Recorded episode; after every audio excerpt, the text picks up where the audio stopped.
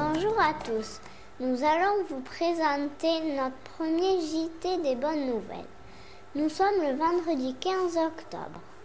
Saviez-vous qu'une chauve-souris a décollé vers l'espace? Au moment du décollage de la navette spatiale, une chauve-souris était agrippée dessus. Elle a été blessée à une aile et semblait incapable de bouger. Elle n'a pas pu survivre à l'envol. La chaleur et la vitesse l'ont tuée. La navette spatiale est un engin réutilisable.